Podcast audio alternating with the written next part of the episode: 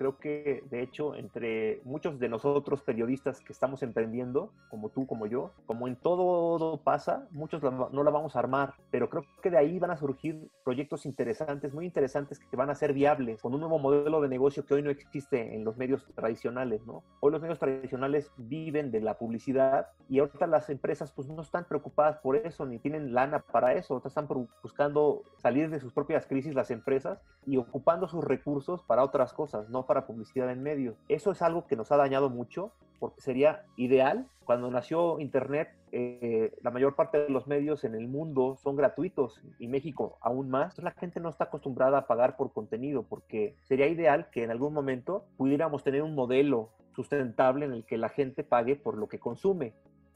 Por otro lado, la realidad que estamos viviendo ahorita, Mauricio, hoy más que nunca, y te aseguro que si los otros medios grandes no lo entienden, yo creo que lo entienden y van a ir para allá. Hoy necesitamos urgentemente, por sobrevivencia de nuestras familias y de nuestro, de nuestro país, de la economía de nuestro país y del mundo en general, apostarle todos a las pymes y a los emprendedores. Hoy tenemos que, ayudar a que no quiebren más y a que muchos que están en la, en la tablita salgan adelante y que surjan más. ¿Por qué? Porque ya lo sabes, la mayor parte de la, de la economía la mueven las pymes. Eh, eh, la mayor parte del PIB lo mueve las pymes, la mayor parte del empleo lo generan las pymes. Es ahí donde está, donde está el pan, como diría mi padre, ¿no? Ahí está el pan. De ser una de las voces más influyentes de LinkedIn en Latinoamérica al desempleo por la crisis del coronavirus. Cada semana escuchamos y leemos malas noticias, cierres definitivos de medios, recortes y un panorama que a futuro no luce tan prometedor a partir de la extrema dependencia hacia la publicidad. Como tendencia, los periodistas están apostando por dos modelos. Primero, el de la creación de marcas personales. Segundo, el de los colectivos que se suman para reventar la estructura actual de los medios de comunicación. En esa nueva ola de apuestas que surgen ante la falta de empleo y el deseo de transformar cómo funciona la industria, llega Bar Emprende, una comunidad de emprendedores que comparten consejos, información y experiencias para superar la crisis por la pandemia del coronavirus. Es Genaro Mejía, creador de Bar Emprende, exdirector editorial de la revista Entrepreneur y una de las voces más influyentes de Latinoamérica en LinkedIn durante el 2019. Yo soy Mauricio Cabrera y este es The Coffee, episodio 20, segunda temporada. Comenzamos.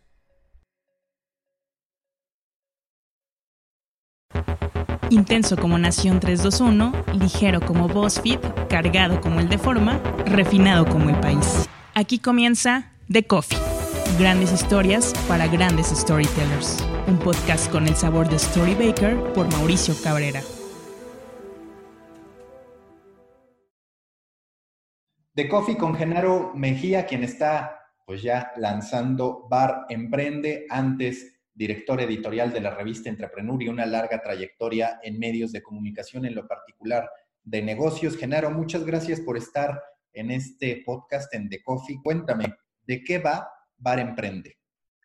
Gracias a ti, Mauricio, por la invitación. Eh, mira, pues yo siendo periodista de negocios por más de 20 años y en los últimos cuatro en Entrepreneur, pues creo que la pandemia ya era la, el momento correcto para dejar de ser eh, Godín, periodista Godín, y lanzarme a emprender.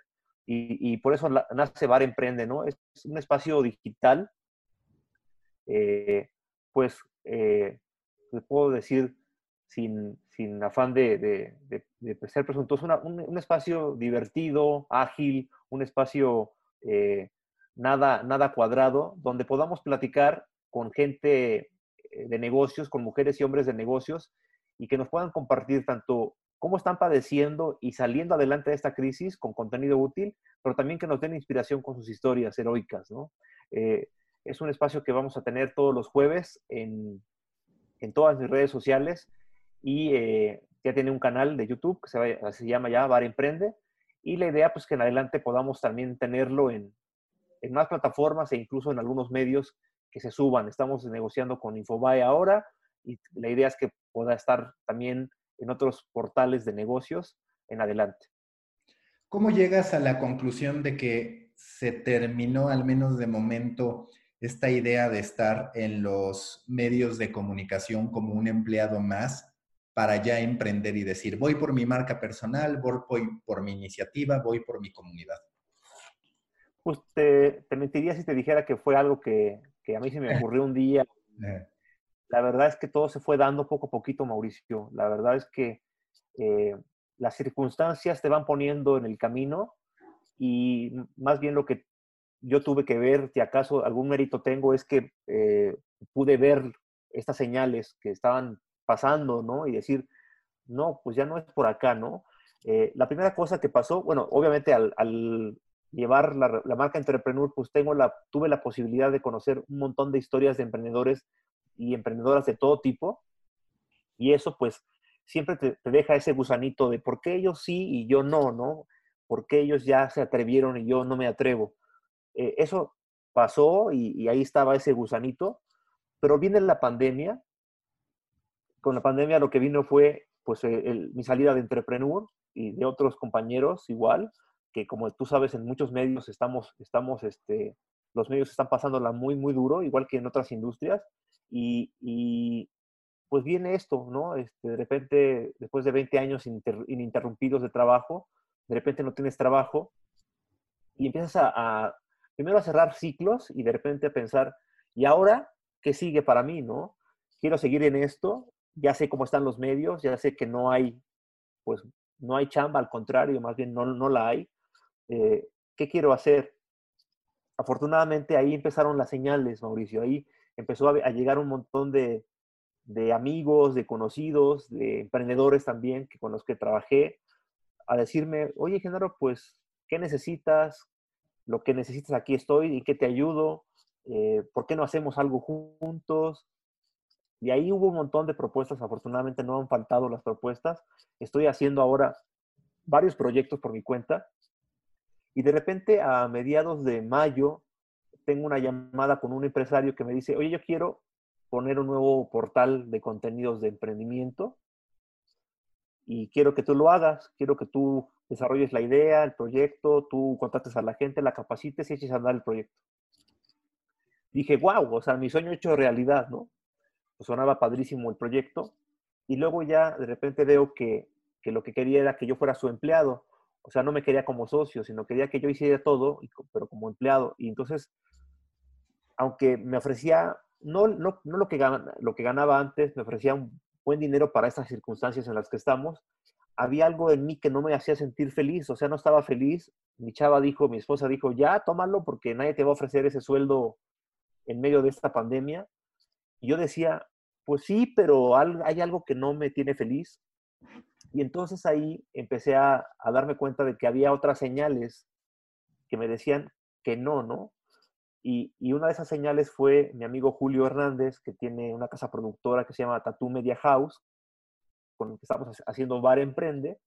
Eh, me había llamado unos días antes y me había dicho, oye, Genaro, te está yendo muy bien en las redes, estás teniendo éxito con tus contenidos, ¿por qué no aprovechamos esto para armar una especie de videocolumna semanal en la que, en la que aprovechemos lo que tú sabes, la gente que tú conoces y, te posicionemos todavía mejor? Nosotros ponemos toda la producción para hacer algo realmente de calidad y no el clásico grabado en el, celular, este, ni tampoco el Zoom. ¿Cómo hacemos algo padre? Te ponemos todo nuestro pues, talento y nuestro, todo nuestro equipo y le digo, pero oye, pero pues sí está padre, pero pues ustedes qué van a ganar, ¿no? Y ya me dice, no, fíjate que podemos hacer esto. En cuanto empiecen las marcas a verte y a funcionar lo que hagamos, pues ya entonces empezamos a ganar todos. Y así surgió. Eh, con esta idea empecé a ver qué, qué, estaban publicando, qué se estaba haciendo.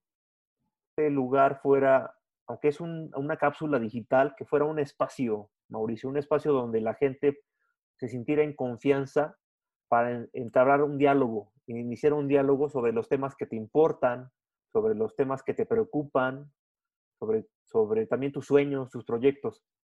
Y entonces, platicando con mi esposa, le digo, quiero que sea un lugar que hoy extrañemos, que no podamos ir porque estamos encerrados. Me dice, pues un bar. Digo, sí, claro, un bar.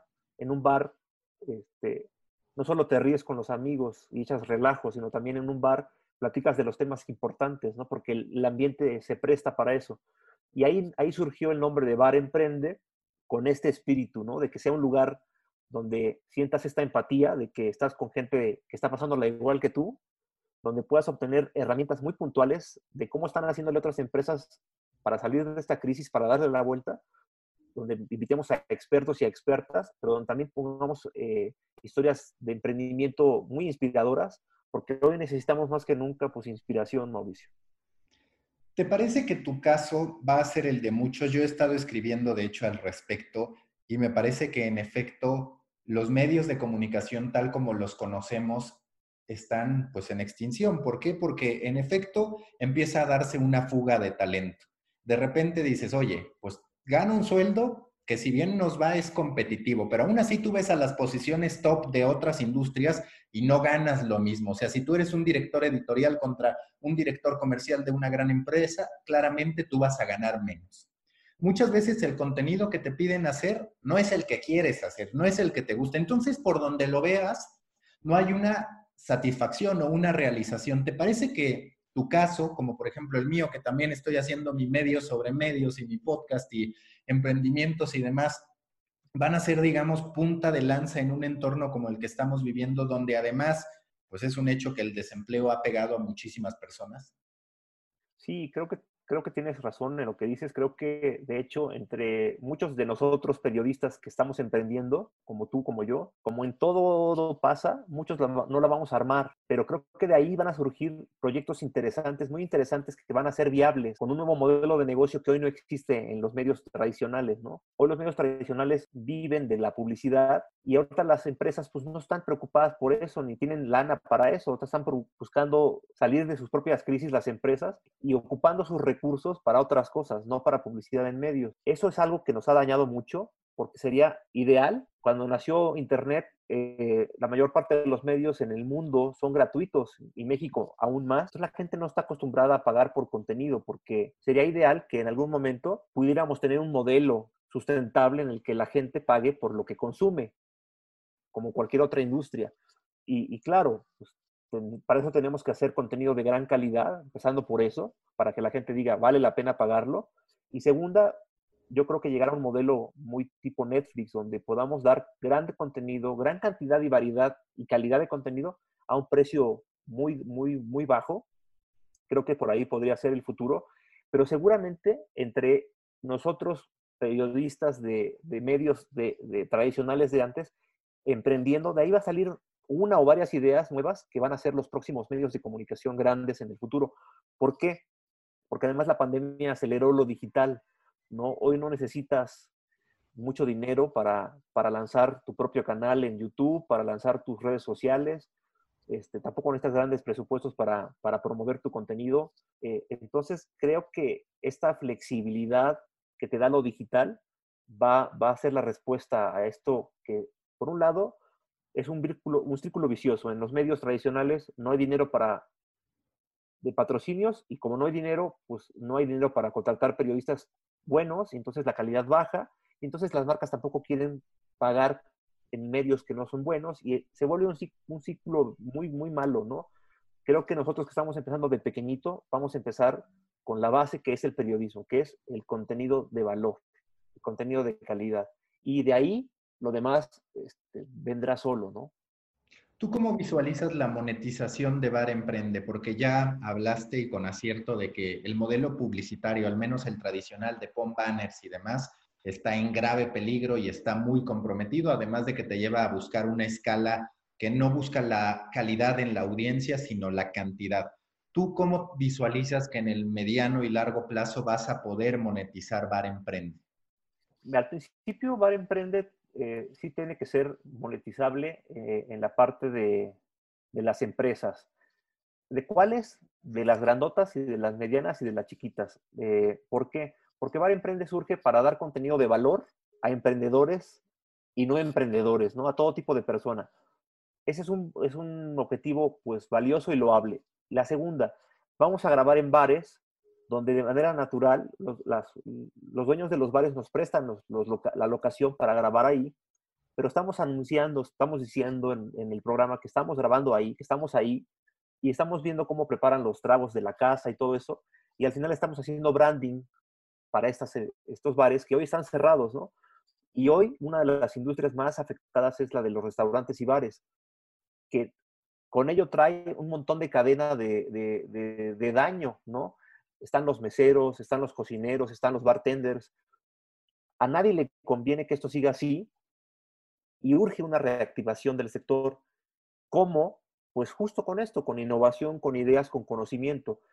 Y hay grandes marcas que también les conviene que se reactiven los restaurantes y los bares, como los Diageo, como los Pernod Ricard, como los Consejo Mexicano de Vitivinícola. Hay marcas que, este, que saben que tienen que ser aliados en este momento para ayudar a jalar a estos este, bares y restaurantes. Pues creo que por ahí vendría la primera eh, manera de, patrocinio y de monetizar.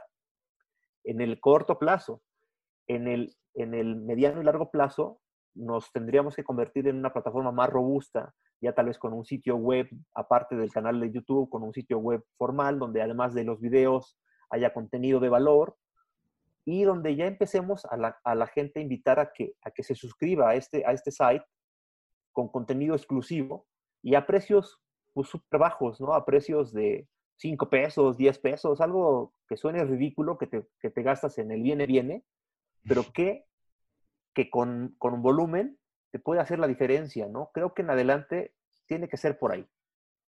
¿Tú a quiénes identificas ahora como tu competencia? Porque la estructura, pues hace ver que se trata de un nuevo negocio, de un nuevo modelo de negocios que tal vez han empezado a desarrollar podcasters, que también youtubers, aunque en el ámbito de negocio no tanto en México. Y es cierto también que entras a una categoría grande, complicada, competida como la del emprendimiento, pero con un ángulo que a mi parecer no está tan asentado, porque digamos, está mucho el tema de superación personal del emprendimiento, que tú lo puedes hacer, tú lo puedes lograr, pero tal vez no con tanto fundamento profesional o periodístico. ¿Tú dónde te quieres situar ¿Y quiénes son, si tú tuvieras alguna referencia inmediata que digas, estos pueden ser mis competidores con los que en algún punto entro en, cierta batalla?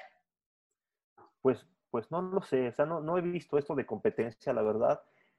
Yo creo más bien que, que sí hay mucha oferta de muchas cosas, de muchos este, youtubers, de influencers. Yo no veo algo de calidad en contenido eh, para negocios. Y yo le apuesto mucho también a, a las redes, ¿ves? A esto que yo llamo la tribu. Así surgió Bar Emprende, con una tribu, con la tribu de amigos que unos ponen diseño, otros ponen producción, yo pongo la investigación, la coordinación de entrevistas.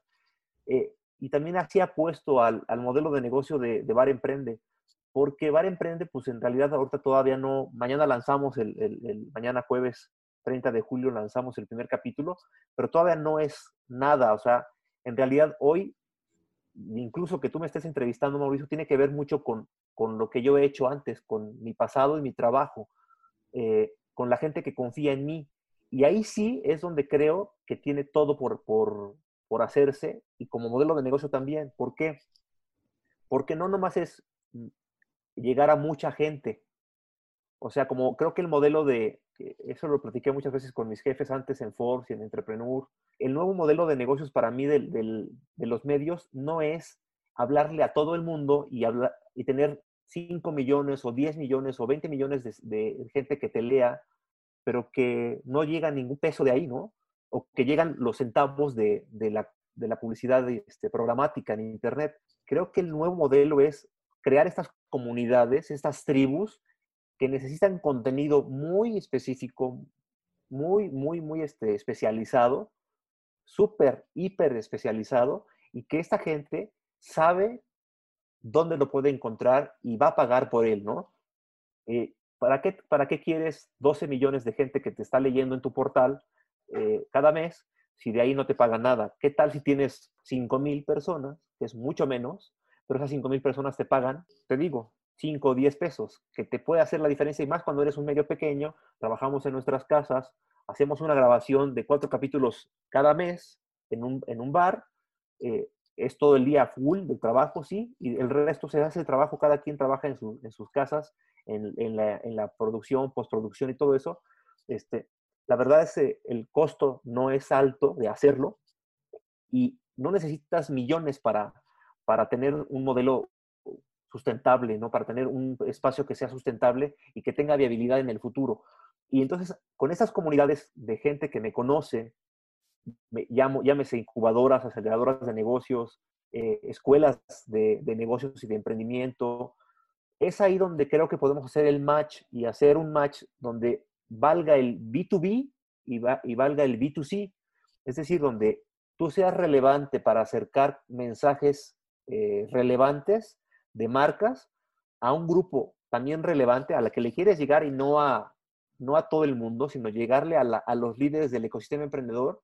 Por un lado, tener ese canal, ese canal directo donde sabes que le vas a llegar a la gente que tú quieres llegarle. Y por otro lado, que la gente que está del otro lado necesitando contenido de valor para salir de la crisis, diga, yo sí lo necesito, lo quiero porque, porque en vez de echarme un rollo de un texto ahí medio comercial en, en otros medios, yo sí quiero mejor una capsulita de contenido valioso, yo sí quiero eh, incluso un webinar o, un, o una, un taller digital, pero con contenido útil que yo voy a aplicar mañana en mi negocio y, empezar ahí. A partir de Bar Emprende se puede abrir el canal de, educación en línea o presencial, eh, en emprendimiento y en, comunicación. Y también se puede abrir eh, esta monetización ya del B2C, donde la gente diga, pues si por 50 pesos al mes tengo acceso a contenido exclusivo que me gusta, pero además me invitan gratis a webinars, no de Genaro, a, webinars de líderes del ecosistema. Dice 50 pesos por todo eso, pues oye, pues es poquito lo que pago por todo lo que me dan. Es por ahí donde yo le veo eh, el futuro a esto, Mauricio. Y que también se conecta con lo que platicábamos, cómo y, es algo que yo he mencionado mucho, antes me daba la sensación que la historia de muchos medios se contaba de arriba hacia abajo, es decir, empezaban diciendo, te voy a contratar a 25 personas, a 10 diseñadores y demás, y lo único que veías a lo largo del tiempo es que iba bajando y bajando y bajando en número de personas y por ende en calidad. Y lo que yo ahora percibo es que la historia sí se va a construir como debe, de lo más elemental hacia arriba que fue lo que se reventó en algún punto con los medios de comunicación. No sé si coincidas. Completamente de acuerdo contigo, Mauricio. Eh, ahorita, eh, yo, por ejemplo, y seguro tú lo viviste también en, toda tu carrera, mi historia era, empezabas con 25, de repente ya eran 10, de repente ya eran 8, de repente eran 5, de repente nomás eras tú solito, ¿no? O sea, eso es lo que tú estás diciendo, es correcto, así pasa. Pero yo afortunadamente también tengo la experiencia trabajando para un medio, la, experiencia contraria y fue muy fructífera. cuando me invitaron a, lanzar el portal de Forbes México, ocurrió justo eso. Empecé yo solo. Me dijeron, queremos un portal para la revista Forbes, que ya llevamos un año publicando impreso, pero no tenemos portal. ¿Cómo que se te ocurre? Y ya empecé a hacer un proyecto, un plan, una línea editorial, este, secciones, propuestas, y era yo solito. Y de repente, pues ya me dieron chance de contratar a uno más y, de repente a dos y, y, de repente ya éramos 15, ¿no? En el, en el site. Y, pero ya, como tú dices, ya estaba, ya era viable, ya, ya había cierto tráfico, ya había ciertas marcas interesadas. O sea, fue, fue como muy orgánico. Claro que yo sé que ahora en muchos medios está haciendo al revés, pero tengo esa experiencia y tengo la otra experiencia, la de, tener todo y de repente no tener casi nada y aún así hacer cosas padres, ¿no? Entonces, creo que ese es un gran valor con el que nace Bar Emprende. Todos los que estamos involucrados sabemos trabajar con poco, con casi nada, hacer mucho con casi nada. Entonces, con, ese, eh, con esa economía de escalas, con estos contactos que tenemos, que es lo que sí tenemos, un montón de contactos y de gente que está dispuesta a apoyarnos, podemos ir creciendo esto. Yo digo, no sé si debería decirlo, pero sueño, ¿no? Porque así se hacen las cosas. Sueño con después estar en radio, en tele, no sé, o sea, todo va a ir ocurriendo según, según si funciona o no. Si no funciona, por supuesto, se quedará en, en, un, en, una, en una, un, este, un blog, un videoblog ahí que pasó a la historia y que no, no hizo ningún ruido ni nada. Pero si todo va poco a poquito jalando y sumándose, pues no hay, no hay ningún, este, no hay ningún eh, limitante, no hay, o sea, un, un tope. Podemos llegar a, a muchos lados eh, de entrada, por ejemplo, ya he estado platicando esta semana con otros medios que, quieran publicar en sus espacios este, este, este, este, este espacio digital en video, y poder llegar a más gente. Entonces, entre más gente llegues, pues también tienes más chance de ser relevante, ¿no? Storybakers, como lo están escuchando en este episodio y como se los he compartido a través de distintas reflexiones en este mismo espacio, hoy es momento de construir nuestras propias audiencias, de posicionarnos y elegir un nicho para poder emprender.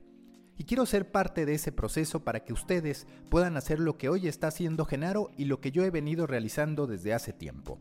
Por eso, y a partir de la gran respuesta que me dieron en la primera edición del curso de creación de marca personal que impartí con Mario de la Rosa, creador de Nación 321, presentamos de nuevo tanto Mario como yo la segunda edición de este curso, en que saldrás listo para crear mejor contenido, emprender y conectar con tu propia audiencia.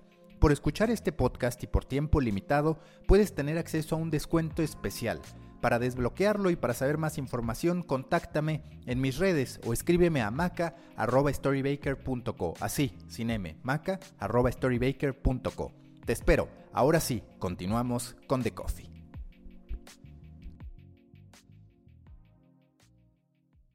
Mucho se habla de que los medios de información general están en crisis, que es muy complejo competir con los que ya están. ¿Por qué? Porque pues hoy la gente se está yendo a nichos y a mí me parece que también los medios de negocios tan generalistas en su área están perdiendo terreno contra estos que están súper segmentados. ¿Tú por qué decides ir por emprendimiento en decir, em, bueno, entiendo que tienes el antecedente de entrepreneur y demás, pero tú tienes una expansión, tienes un, el SEO y demás que son muy abiertos en su approach. Y yo lo que percibo es que cada vez más hay una demanda hacia el super nicho le hace emprendimientos, le hace casi casi fintech, en fin, distintos, distintos medios de comunicación, aunque sea una sola categoría. Ya lo veía yo desde antes. Eh, de hecho, uno de los planes de Entrepreneur era la, la hiperespecialización, como, como de todo el contenido que hay en Entrepreneur ya especializado en emprendimiento, íbamos todavía a fondo y empezamos a hacer contenido especial para inversionistas, que no hay. Un contenido especial para aceleradoras e incubadoras de negocio, que no hay, y un contenido especializado para company builders, y así, ¿no? O un contenido especializado para fondos de capital privado. Eso no hay. Ahí hay un nicho por donde, por donde jalar. Por un lado, esa parte. Y por otro lado, la realidad que estamos viviendo ahorita, Mauricio, hoy más que nunca, y te aseguro que si los otros medios grandes no lo entienden, yo creo que lo entienden y van a ir para allá. Hoy necesitamos urgentemente por sobrevivencia de nuestras familias y de nuestro, de nuestro país, de la economía de nuestro país y del mundo en general, apostarle todos a las pymes y a los emprendedores. Hoy tenemos que, ayudar a que no quiebren más y a que muchos que están en la, tablita salgan adelante y que surjan más. ¿Por qué? Porque ya lo sabes, la mayor parte de la, economía la mueven las pymes. Eh, eh, eh, la mayor parte del PIB lo mueve las pymes, la mayor parte del empleo lo generan las pymes. Es ahí donde está donde está el pan, como diría mi padre, ¿no? Ahí está el pan. Si ayudamos, las grandotas también, ahí van. Muchas ya estaban pegándole a ese segmento, muchas empresas grandotas, de, por ejemplo, de tecnología y software, que ya tenían a los grandes clientes. Lo que seguía era ir a las que siguen, a las de abajo, y venderles productos y servicios específicos y ad hoc, con precios ad hoc a ellos. Hoy todo el mundo se va a mover para allá. Yo creo que ahí, ahí está el pan, ¿no? Sin duda ahí está el pan. Eh, si le damos contenido de valor a las pymes, porque hoy quien no está subido en, lo digital tiene los días contados, ¿no? Hablando de tu evolución, de tu experiencia, ¿cuáles son las principales lecciones, los principales aprendizajes que tú extraes de tus distintas aventuras profesionales, sobre todo si quieres de las más recientes, en que está Entrepreneur, está Forbes y demás? Híjole, pues lo más importante, Mauricio, creo que es de, de humildad, ¿no? La más importante es que que uno no tiene el control de nada, ¿no? Que uno se cree el líder, el jefe, que no, y que uno puede resolver todo, y, la verdad es que no. Creo que la primera lección es que no puedo, que no lo, no lo sé todo, no tengo las respuestas para todo, y que no, no soy capaz de, de, sacar muchas, muchas cosas adelante, ¿no? Que necesito apoyo, que necesito apoyarme en alguien, ¿no? Creo que en, general en el mundo de los negocios, no solo en los medios, está una mala idea de que eh, un líder tiene que sacar todo a flote y jalar, ¿no? Yo creo que eso ya se acabó. Creo que hoy tenemos que, trabajar todos en equipos de líderes, donde cada quien sabe lo que tiene que hacer, es proactivo, propone y no está esperando que el jefe le diga lo que tiene que hacer, ¿no? Entonces yo aprendí eso eh, con la última parte de la pandemia, este, trabajando a distancia con mi equipo, viendo que todos empezaban con problemas ya de eh, emocionales y de estrés muy fuertes, igual que yo. Yo decía, ¿cómo les ayudo, no? Si yo también estoy igual o peor, ¿no? Entonces, es, ese es primero entender que, que uno no, no, lo sabe todo ni lo puede todo y que necesitas ayuda. Y pedir ayuda no te hace débil, sino creo que te hace más fuerte. Eh, otra cosa que, que, me queda como lección es que, pues que los periodistas somos como, creo que almas libres, ¿no? Somos gente que estamos todo el tiempo leyendo, investigando, curioseando, porque así somos, y difícilmente un periodista, el que sea, y te aseguro que muchos se van a sentir identificados con ello, muchos, muchos compañeros, muchos colegas, difícilmente somos felices en, ningún medio, es decir, no somos felices porque, porque al final somos libres y, y nuestro pensamiento es crítico, nuestro pensamiento es, te cuestiona y pregunta y, y no está conforme. Y entonces cuando estás en un medio, te vendes para una marca, te vendes para una empresa y tienes que acatar y hacer lo que te dicen porque te están pagando un sueldo. Y yo no creo que haya un periodista tan feliz siguiendo lineamientos que no son los propios lineamientos de uno, ¿no? Creo que por eso viene esta revolución de medios en la que cada persona, como tú, como yo, pueda hacer, crear estos espacios de comunicación y de contenido basados mucho en lo que somos, ¿no? Y con esta libertad que hoy tenemos eh, y que Internet nos da, donde podamos decir lo que queramos, donde podamos cuestionar lo que queramos y hacer las cosas que siempre quisimos hacer. Como periodistas somos personas libres, críticas, que estamos siempre leyendo, aprendiendo cosas nuevas y como tales creo que somos animales que difícilmente nos sentimos eh, felices encerrados, ¿no? Eh, creo, que, creo que nos gusta crear cosas nuevas, nos gusta cuestionar todo lo que existe y difícilmente cualquier medio, cualquier marca te va a dejar hacer lo que tú quieres y es normal, no, no es que esté mal, simplemente es natural que un medio siga ciertos valores, ciertos principios y ciertos intereses. Entonces creo que ahora con, con, con esta revolución digital que estamos viviendo, los periodistas tendríamos la, la posibilidad de, de esto, de, de, hacer lo que queremos, de crear lo que hemos siempre querido hacer y de tener la libertad de cuestionar y de decir lo que queremos decir, que nuestros medios a veces no podemos. ¿Cómo fue para ti este proceso de descubrimiento de la influencia que alcanzaste en LinkedIn, en LinkedIn, donde terminaste reconocido como una de las voces más influyentes a partir del contenido que compartías, mucho de estas historias de emprendimiento. ¿Dirías que fue algo estratégico o más bien fue que te nació de forma natural empezar a compartir esas historias y empezaste a amasar una audiencia que te terminó representando? No tanto el número, porque digamos tu número de followers es positivo, pero sobre todo ese engagement que tienes con la comunidad. Sí, yo creo que más bien fue, también fue casualidad, Mauricio. La verdad te mentiría si te dijera que lo pensé que, iba a ser así. De hecho, cuando me avisaron que estaba entre los finalistas para, para, este, para el año pasado como, como, este, como uno de los 25 de, de, América Latina, la verdad fue una sorpresa, no, no, no lo esperaba, justo porque yo decía, bueno, respecto a los otros candidatos, pues mi número de followers es muy bajo, ¿no?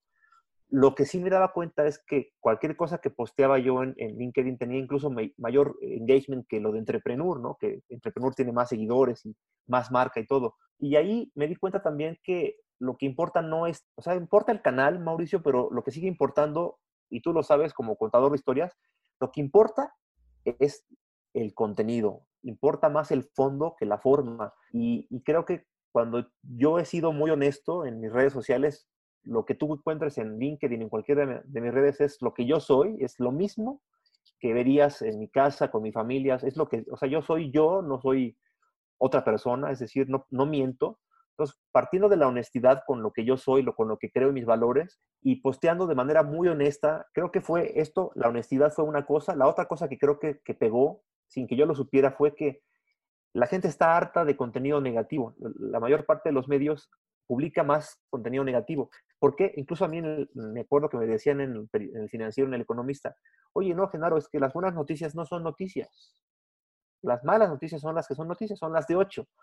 Y así, así, así se ve en el periodismo a la antigua, se, se sigue viendo así.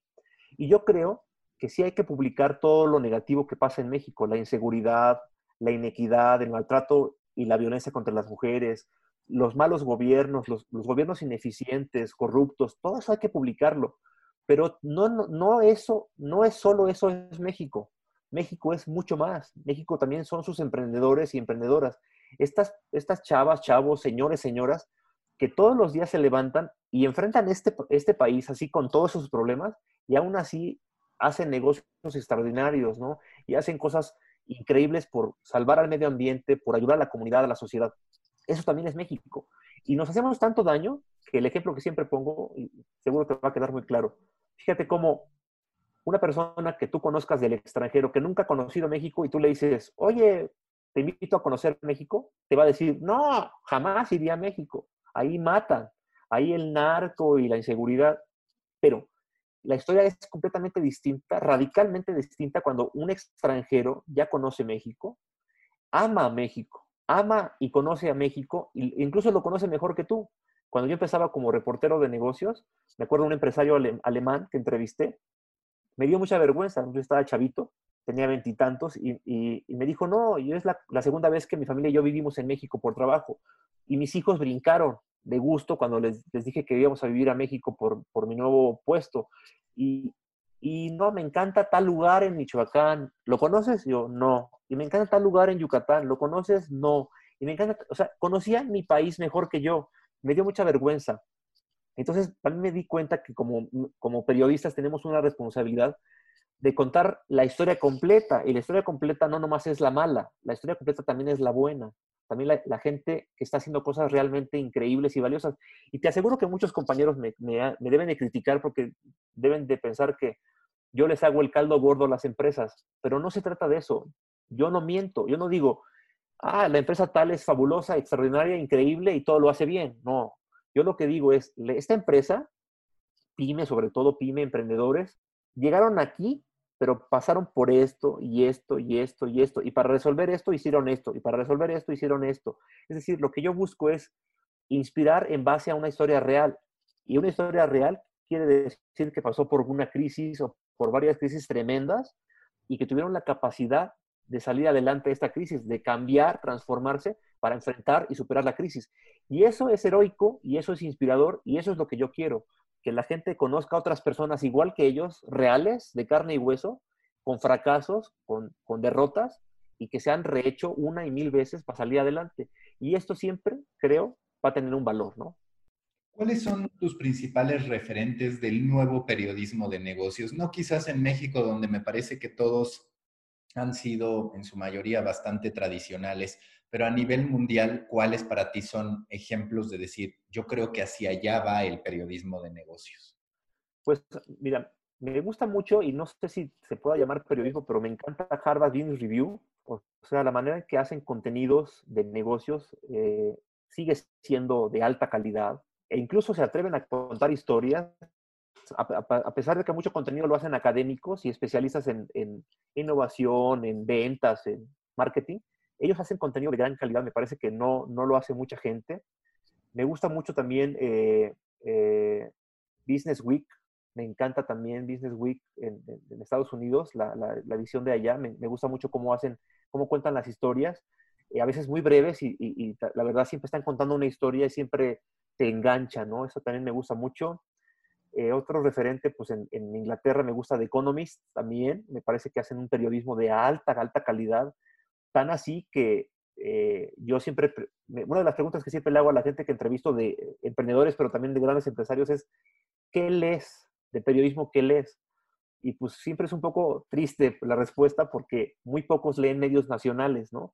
Los verdaderos este, líderes de negocios leen estos medios, leen The Economist, leen este, Business Week, este, Business Insider, o sea, no, los grandes líderes no leen lo que, lo que hacemos los periodistas mexicanos, pero pues ya lo platicamos al principio, tiene que ver con todo este círculo vicioso que, en el que si no hay presupuestos para pagar buenos periodistas, pues la calidad, si a un periodista le pides cinco, seis o siete u ocho notas diario, pues obviamente no te va a contar unas grandes historias ni grandes reportajes, pues porque le pagas 15 mil pesos al mes y le pides estas ocho notas diarias, pues es imposible, ¿no? Esa es también la realidad del periodismo mexicano.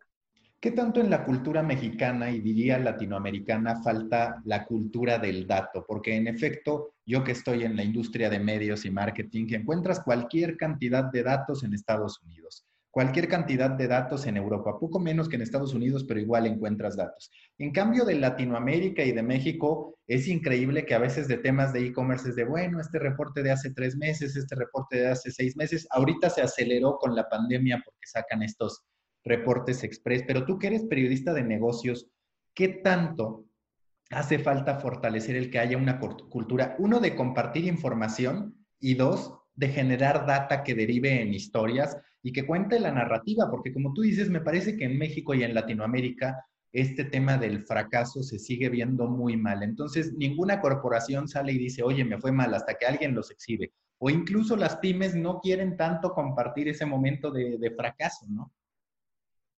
Sí, por supuesto que hace falta información. Eh, tú sabes que la cultura gubernamental de, acceso a la información sigue siendo, tiene sus, muchos bemoles, pero también creo que nos hace falta como al sector privado, a, las empresas mismas, hacer ese trabajo, esa labor, ¿no? Y ya hay esfuerzos muy buenos, ¿no? Hay esfuerzos increíbles como el INCO, Instituto Mexicano de la Competitividad, para la competitividad, esos son, son gente que hace cosas muy buenas, y, y hay esfuerzos este, como ellos muy, muy loables, para los periodistas, pues creo que la verdad, pues no hay, no hay perdón de Dios si no, si no investigan bien, porque a pesar de todas estas carencias de datos y de información y de acceso a la información, sí hay información, sí hay estudios, si no en México, internacionales, hay un montón de empresas que están haciendo ya este, investigación y data en tiempo real casi. Entonces no hay pretexto para no hacerlo. Claro, yo siempre soy el, pues muy quisquilloso con con, cuántos datos y cuáles datos. En realidad, para un reportaje y para una historia no hacen falta tantos datos, hacen falta los dos datos precisos que fundamenten lo que estás diciendo, ¿no?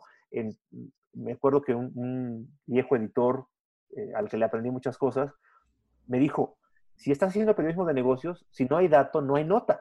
Y tenía toda la razón, ¿no? si estás haciendo negocios, finanzas, economía, pues si no hay un número que respalde lo que estás diciendo, una declaración no sirve para nada, ¿no? No puedes, eh, que pasa, publicar una nota que, en la que el secretario de Hacienda dice que a México le está yendo muy bien o que vamos, vamos para, ya para arriba, cuando los datos del propio gobierno te demuestran que no es así. O sea, tú no podrías publicar que se publica, ¿no? La declaración ITIS es, este, es un vicio terrible, ¿no? Pero si tú contrastas lo que dice el funcionario con datos que están ahí mismo en el gobierno y que son públicos, pues no, no tendrías por qué publicar cosas que, que, se publican todos los días y se siguen publicando, ¿no? Recta final de The Coffee, si tú tuvieras a lo largo de tu trayectoria que elegir un momento, una idea de la que tú estabas súper seguro de que iba a funcionar y resultó todo lo contrario, ¿cuál sería? Pues, pues mira, en Entrepreneur hicimos muchas cosas de, de, proyectos, muchas, muchas y muchas se quedaron en el tintero y muchas que tienen que ver con esto que, que yo decía, que estar empujando hacia, hacia adentro de la empresa, emprender, pues no es fácil, ¿no? Entonces yo, yo tenía esta certeza de que los medios de comunicación, por lo menos los especializados como Entrepreneur, tenían que migrar a dejar de ser medios de comunicación y convertirse en comunidades en comunidades en las que enamoraras a un grupo pequeño, no a los millones que tienes como lectores, sino a un grupo más pequeño, donde hubiera gente eh, que aportara valor y que obtuviera valor de ti, ¿no? Una comunidad en la que tuvieras este acceso a eventos, a, contenidos este, exclusivos, a incluso a experiencias, ¿no? Experiencias como como catas de vino, pero, pero no solo por ir a la cata y disfrutar la experiencia, sino porque estás sentado al lado de gente que te puede resolver un problema de tu empresa, que te puede ayudar, que te puede aconsejar. O sea, creo que ese era un proyecto que, pues que yo, yo este, lo comenté muchas veces con mi director, con mi equipo, y pues no sé, creo que mucha gente me veía como diciendo, estás loco, güey, o sea, no te entiendo, no va a funcionar, y al final, pues no pasó nada, ¿no? Ahí se quedó en el tintero, ¿no?